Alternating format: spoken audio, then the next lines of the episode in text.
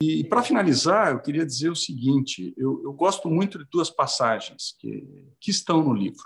Uma delas do Muhammad Yunus, que disse que nós precisamos criar uma ficção social, porque o ser humano tem essa capacidade de transformar em realidade a ficção que ele é, é, propõe.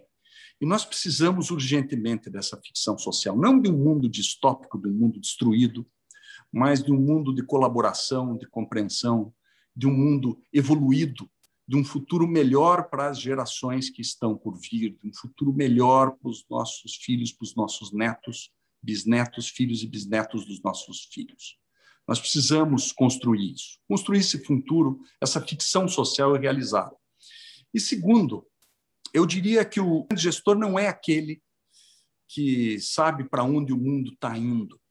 O gestor genial é aquele que sabe para onde o mundo tem que ir. E são esses que fazem a diferença. Grande prazer estar com vocês aqui, Dani e Marci. Estou sempre à disposição.